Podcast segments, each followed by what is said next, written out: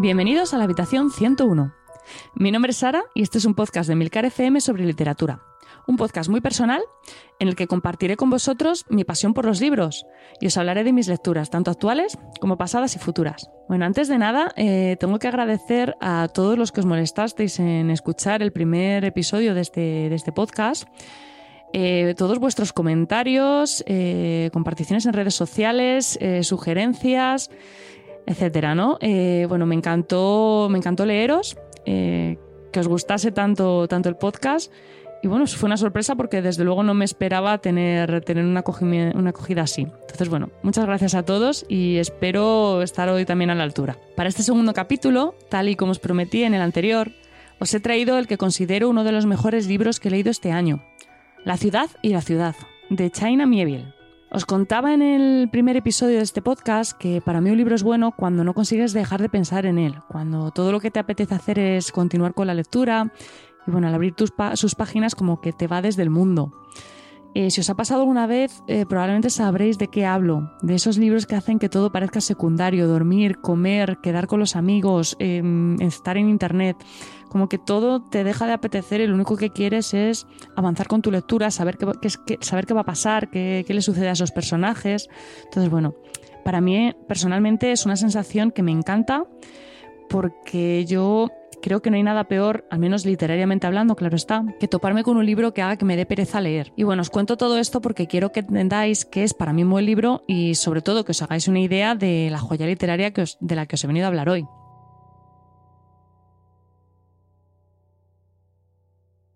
De China Miebel eh, se pueden decir muchas cosas, pero desde luego una de ellas eh, no es que, es una persona predecible.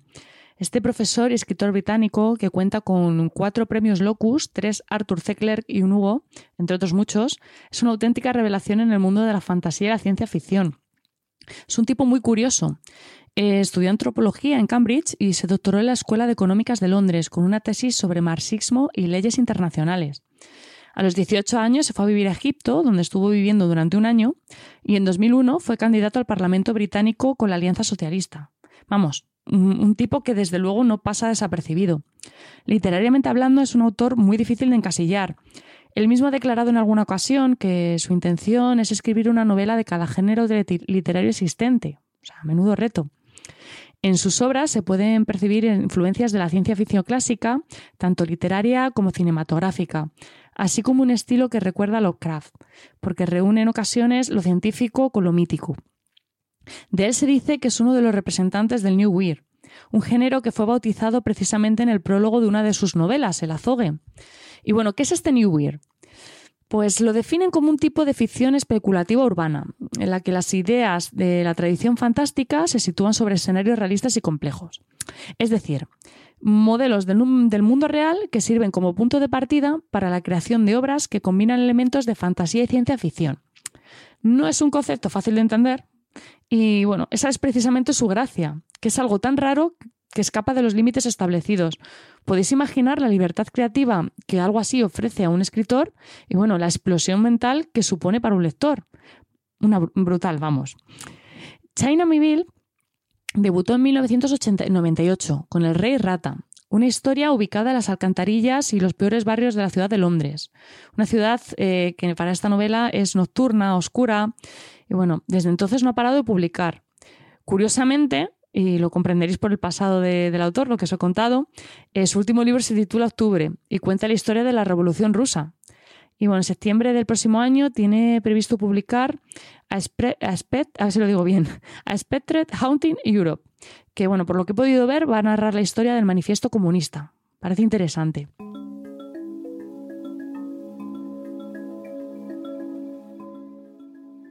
En el podcast de hoy me voy a centrar en uno de sus libros, concretamente, como os he dicho antes, En la ciudad y la ciudad, que fue publicado en 2009 y ganó los premios Hugo, Arthur C. Clarke y el premio de la Asociación Británica de Ciencia Ficción a la mejor novela de ese año. Es una novela con un argumento muy potente y muy complejo de, explicar, pero bueno, yo voy a intentarlo, ¿vale? Eh, la historia empieza en una ciudad llamada Bessel, en la que se ha cometido un crimen. Hasta aquí, bueno, todo normal, ¿no? Un thriller, no parece nada anómalo. Pues mira, no. Porque Bessel no es una ciudad cualquiera, y este crimen, obviamente, tampoco. Besel eh, tiene una ciudad mm, vecina llamada Ulcoma, que es una ciudad que está literalmente en Besel. Es decir, ambas ciudades comparten el mismo espacio físico, pero al mismo tiempo están profundamente separadas. Vale, lo sé, es raro. Es extremadamente raro. Y aquí es donde China Mibal se corona. Porque yo lo primero que pensé al empezar el libro fue cómo narices va a resolver este entuerto satisfactoriamente. O sea, esto no tiene salida. Pues lo hace, con una precisión de cirujano y sin que sea posible encontrar ni un solo pero. Es asombroso, vamos. Eh, los protagonistas, em, las protagonistas absolutas de este libro son las ciudades de Besel y Ulcoma. Todo lo demás va a ser el hilo del que vamos a ir tirando para descubrirlas, pero bueno, no deja de ser una historia más que pasaría desapercibida si no estuviera ubicada en esta obra de ingeniería literaria que Miebiel ha construido. Los personajes tampoco logran sobresalir y es que lo tienen extremadamente complicado. O sea, las ciudades lo eclipsan todo. Y es que además lo hacen de manera intencionada. Con todo, si consiguiéramos separar estas ciudades quirúrgicamente del resto del libro, nos quedaría un thriller bastante interesante, coherente, que mantiene la tensión y que bueno, consigue sorprender al lector. Pero, por suerte para nosotros, es imposible separar la trama del escenario. Y esta novela se nutre de ello, para construir algo completamente nuevo y sumamente arriesgado. Y ahí es donde reside, para mí, la genialidad de Miville. Es una novela que mezcla fantasía con política, sociología, suspense. Es una novela que son muchas novelas al mismo tiempo y que en realidad es solamente una. Tenemos como os decía, estas dos ciudades, Bessel y Ulcoma, que están en un equilibrio muy frágil, muy delicado. Mieville las construye tan bien, con tanta delicadeza, que es incluso fácil, dentro de, la complejidad de la, propia historia, saber cuándo eh, se encuentra el lector o el, protagonista, en este caso, en una ciudad o en otra. Los habitantes de Bessel y, y Ulcoma se desven, se desienten, eh, estos verbos tan, tan novedosos, ¿no? Aprenden desde la infancia a no ver la otra ciudad, eh, a no ver sus calles, sus edificios, sus gentes, aprenden a, distinguirlos para a continuación dejar de verlos. es un ejercicio mental maravilloso. Entonces, bueno, triste pero, pero sorprendente, ¿no? Eh, entonces, bueno, para ello, para apoyar un poco todo esto, cuentan con una figura que va a ser clave para todo toda la trama del libro. Se llama la brecha. La brecha es una entidad y a la vez es un acto. Hacer una brecha es ver la otra ciudad, es ver la, ciudad contraria. Eh, y la brecha, a su vez, es quien detiene a quienes incurren en una brecha. O sea, es como, tiene como un doble significado. Es una autoridad que vive en ambas ciudades, que pertenece a ambas y a la vez no pertenece a ninguna, está por encima de estas dos ciudades.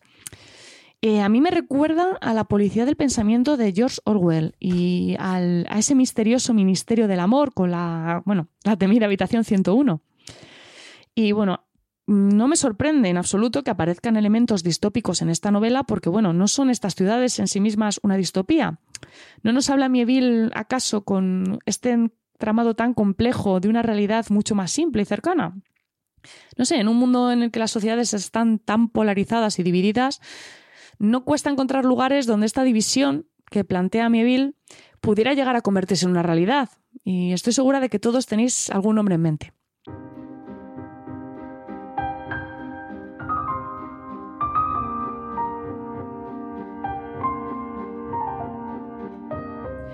Es muy posible que, hayáis oído hablar eh, durante este mes de esta novela, ya que el pasado día 13 se estrenó una serie basada en este libro en filming. Se trata de una miniserie de cuatro episodios de unos 60 minutos de duración aproximadamente. Yo la he empezado a ver, me queda un capítulo para terminarla y bueno, no me está disgustando, pero tampoco me está conquistando. Tiene muchas diferencias con la, con la novela que a mí personalmente no me parecen acertadas. También puede ser porque a mí la novela me ha gustado muchísimo y bueno, cualquier cosa que hubiesen hecho no iba a estar a la altura. Entonces, bueno, está, para mí está bien como complemento a la novela, pero esta es claramente superior. Yo reconozco que la idea de Mieville era muy complicada de trasladar a la pantalla. Y bueno, a mi juicio, han recurrido un poco a la vía rápida para hacerlo. O sea, utilizando, utilizan desenfoques de imagen como recurso y bueno, han simplificado bastante el guion para, para hacerlo más accesible. Lo, que suele pasar, ¿no? Reducen personajes, etc.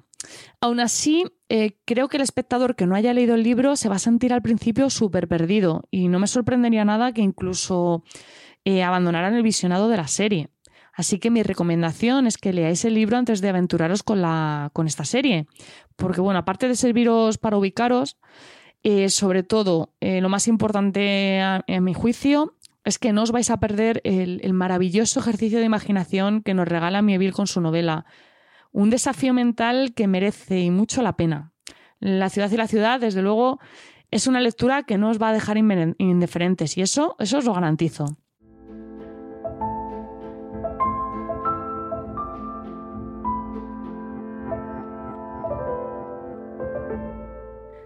Bueno, en el podcast de hoy, como hice en el anterior, también quería hablaros de otros títulos que creo que merece la pena tener en cuenta. Alguien lo llamó el otro día por Twitter pildoritas extra y bueno, me hizo mucha gracia y creo que es un, buen, un buen resumen de, lo, de, lo, que son, son estas recomendaciones. Bueno, el primer título que os traigo es Las chicas de Emma Klein, que con apenas 29 años ya es una verdadera promesa de la literatura norteamericana. Las chicas eh, fue publicada en 2016 y creo que en, aquel año se le dio bastante bombo a esta, novela. Era su primera novela, creo que la única hasta la fecha, y para mí ya saca nota.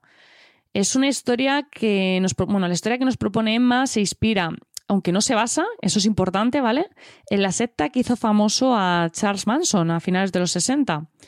Según palabras de la propia autora, eh, lo utiliza como un punto de partida, ya que ella no, no, estaba interesada en la matanza ni en el asesinato. Ella lo que quería contar era la historia de esas chicas, de esas chicas que en un momento dado toman una decisión pues horrible.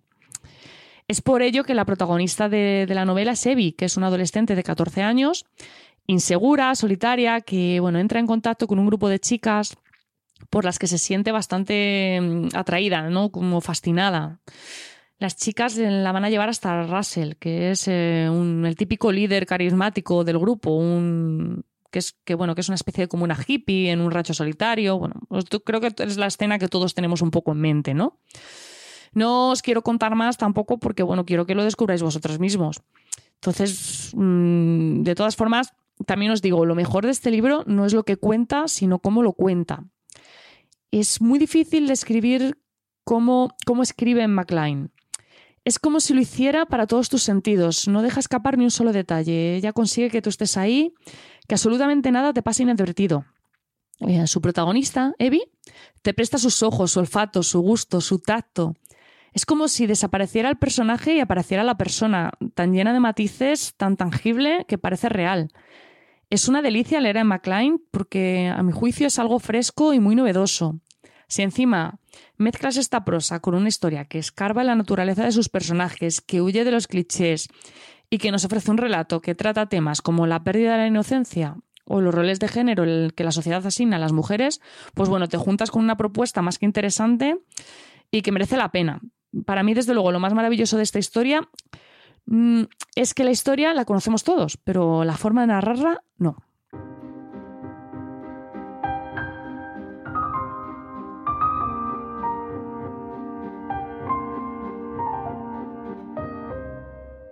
El segundo título del, que quiero hablaros pertenece a un autor del que se ha hablado mucho estos días, Santiago Posteguillo, el último ganador del Premio Planeta.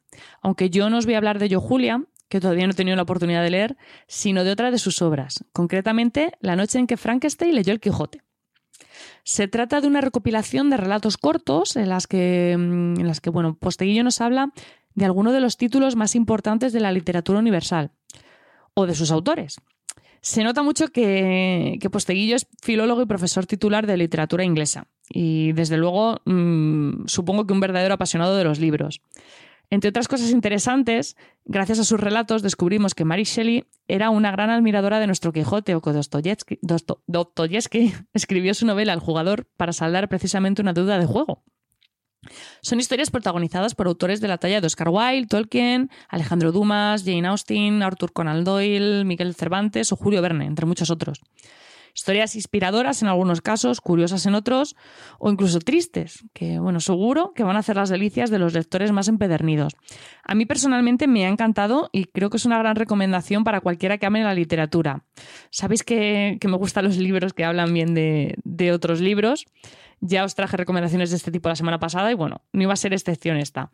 Entonces, bueno, es un libro muy cortito que se lee en una tarde, eh, bueno, no sé hasta qué punto ha sido positivo porque lo disfruté tanto que me quedé con ganas de más. Por suerte he visto que tiene otro libro similar titulado La sangre de los libros, que bueno, según he visto en su sinopsis, habla de la sangre que se esconde detrás de los grandes libros. Bueno, a mí me parece bastante, bastante sugerente y no creo que tarde en leerlo. Y ahora os voy a hablar de otros dos libros eh, que a mi juicio son bastante diferentes. Y digo diferentes porque los considero una anomalía dentro del género en el que se engloban. Son libros que hay que... Mm, son recomendaciones que hay que tomarse con cuidado, ¿vale? Porque son libros que no van a gustar a todo el mundo, pero al que le guste le van a gustar mucho. Entonces, bueno, yo os los dejo aquí y si os resulta interesante, pues los podéis buscar y leerlos, ¿vale? En primer lugar, os traigo una reputada autora de ciencia ficción, que ha sido galardonada con varios premios, Nebula y Locus. Seguro que a todos os suena. Es la estadounidense Connie Willis. Su novela más conocida es El libro del día del juicio final, que es una historia sobre viajes en el tiempo muy interesante y de la que, de la que ya os hablaré en otro momento porque, porque tiene tela. Pero eh, lo que os traigo hoy es distinto. No es ciencia ficción y lo subrayo porque no quiero que nadie se lleve una decepción. ¿vale? Es un libro muy distinto. Su título es Oveja Mansa y nos cuenta una historia tremendamente sencilla, pero con una reflexión bastante potente a mi juicio. El libro originalmente eh, fue publicado en 1996 y nos cuenta la historia de Sandra Foster. Es una socióloga que está realizando un estudio sobre las modas. Concretamente, trata de averiguar su origen. De aquí surge un, un, relato bastante inteligente, de enredo y con un sentido del humor muy fresco que arroja algunas cuestiones sobre las que reflexiona largo y tendido. Eh, es un libro muy curioso, eh, muy distinto y, muy raro, ¿no? Entonces, bueno, eh, a mí me encantó. Se lo he recomendado a otras personas a las que no les ha gustado nada. Entonces, bueno, yo dejo la pelota en vuestro tejado. Si lo queréis leer, eh, ya me contaréis qué os ha parecido. A mí me gustó mucho también. Hay una cosa muy curiosa y es que, cada capítulo está encabezado por una moda. Entonces, te va desde las pelucas del siglo XVIII en Francia hasta las muñecas Barbie o el grunge. es algo que me, gustó bastante de, este libro. No esperéis, por favor, repito, una novela de ciencia ficción porque no lo es pero sí que, vais a encontrar un libro, bueno, pues eso, de lectura ágil, divertido y, con más fondo del que parece tener. La segunda novela que os traigo es una posapocalíptica, pero no una posapocalíptica al uso, como, como ya os decía al principio. Se trata de Estación 11, de Emily St. John Mandel. Es una autora canadiense que se llevó por este libro el premio Arthur C. Clarke, entre, entre varios otros, ¿no? Mandel nos, nos, va a presentar un futuro en el que el 98% de la población ha desaparecido la historia está dividida en dos líneas temporales que se van a ir mezclando con destreza, de manera que la lectura va a ser fluida, pese a que se van a estar produciendo constantes saltos temporales y de personaje. Que a mí es algo que normalmente no me suele gustar mucho porque me suele resultar bastante caótico. Pero bueno, en este libro la verdad es que, que, está muy bien hecho y que es fácil seguir, seguir la trama. Entonces, bueno, es una novela muy difícil de encasillar porque, pese a que se desarrolla en un escenario claramente posapocalíptico, no nos habla sobre los temas habituales del género. No es una novela de acción, y lo subrayo nuevamente porque no quiero que nadie se lleve, se lleve error, ¿vale? Es una historia que realmente reflexiona sobre la humanidad. No nos habla de supervivencia, sino de, de las consecuencias que deben afrontar los supervivientes. Al lector habitual de, de las novelas de posapocalípticas probablemente le vaya a chocar el planteamiento de esta autora. Pero bueno, ya está, está en vosotros si de manera positiva o negativa. Como decía antes, mm, lo que sea me lo contáis, ¿vale? Y bueno, nos encontramos también eh, en esta novela con una crítica discreta pero acertada de nuestra sociedad actual y una visión bastante amable del ser humano, ya que nos recuerda la parte más positiva de la sociedad, esa por la que merece la pena luchar. Es, por tanto, pese a su argumento, una novela bastante positiva y alentadora. La historia se va a ir desenvolviendo de una manera bastante natural y tranquila, haciendo que todas las piezas encajen al final de la misma. Es una novela lenta, eso lo subrayo, es lenta, ¿vale? Para saborear sin prisas. Una lectura que no va a encajar con todos los lectores, pero que va a encantar a aquellos que la reciban como tal y tal y como está planteada, ¿vale? Para desgustarla sin prisas. Y bueno, para terminar, os propongo un relato corto, que bueno, si no lo habéis leído aún, debería ser lo primero que hagáis al terminar el podcast. Se trata de la lotería de Shirley Jackson. Es un relato de apenas 10 páginas que se lee en nada y que no vais a conseguir quitaros de la cabeza en semanas. Es así de buena es Shirley Jackson. No os quiero contar nada porque merece la pena y mucho que llegáis a esta historia así, sin tener ni idea de lo que os espera. Eh, vais a tener que confiar en mi palabra esta vez, pero os prometo que no os va a decepcionar.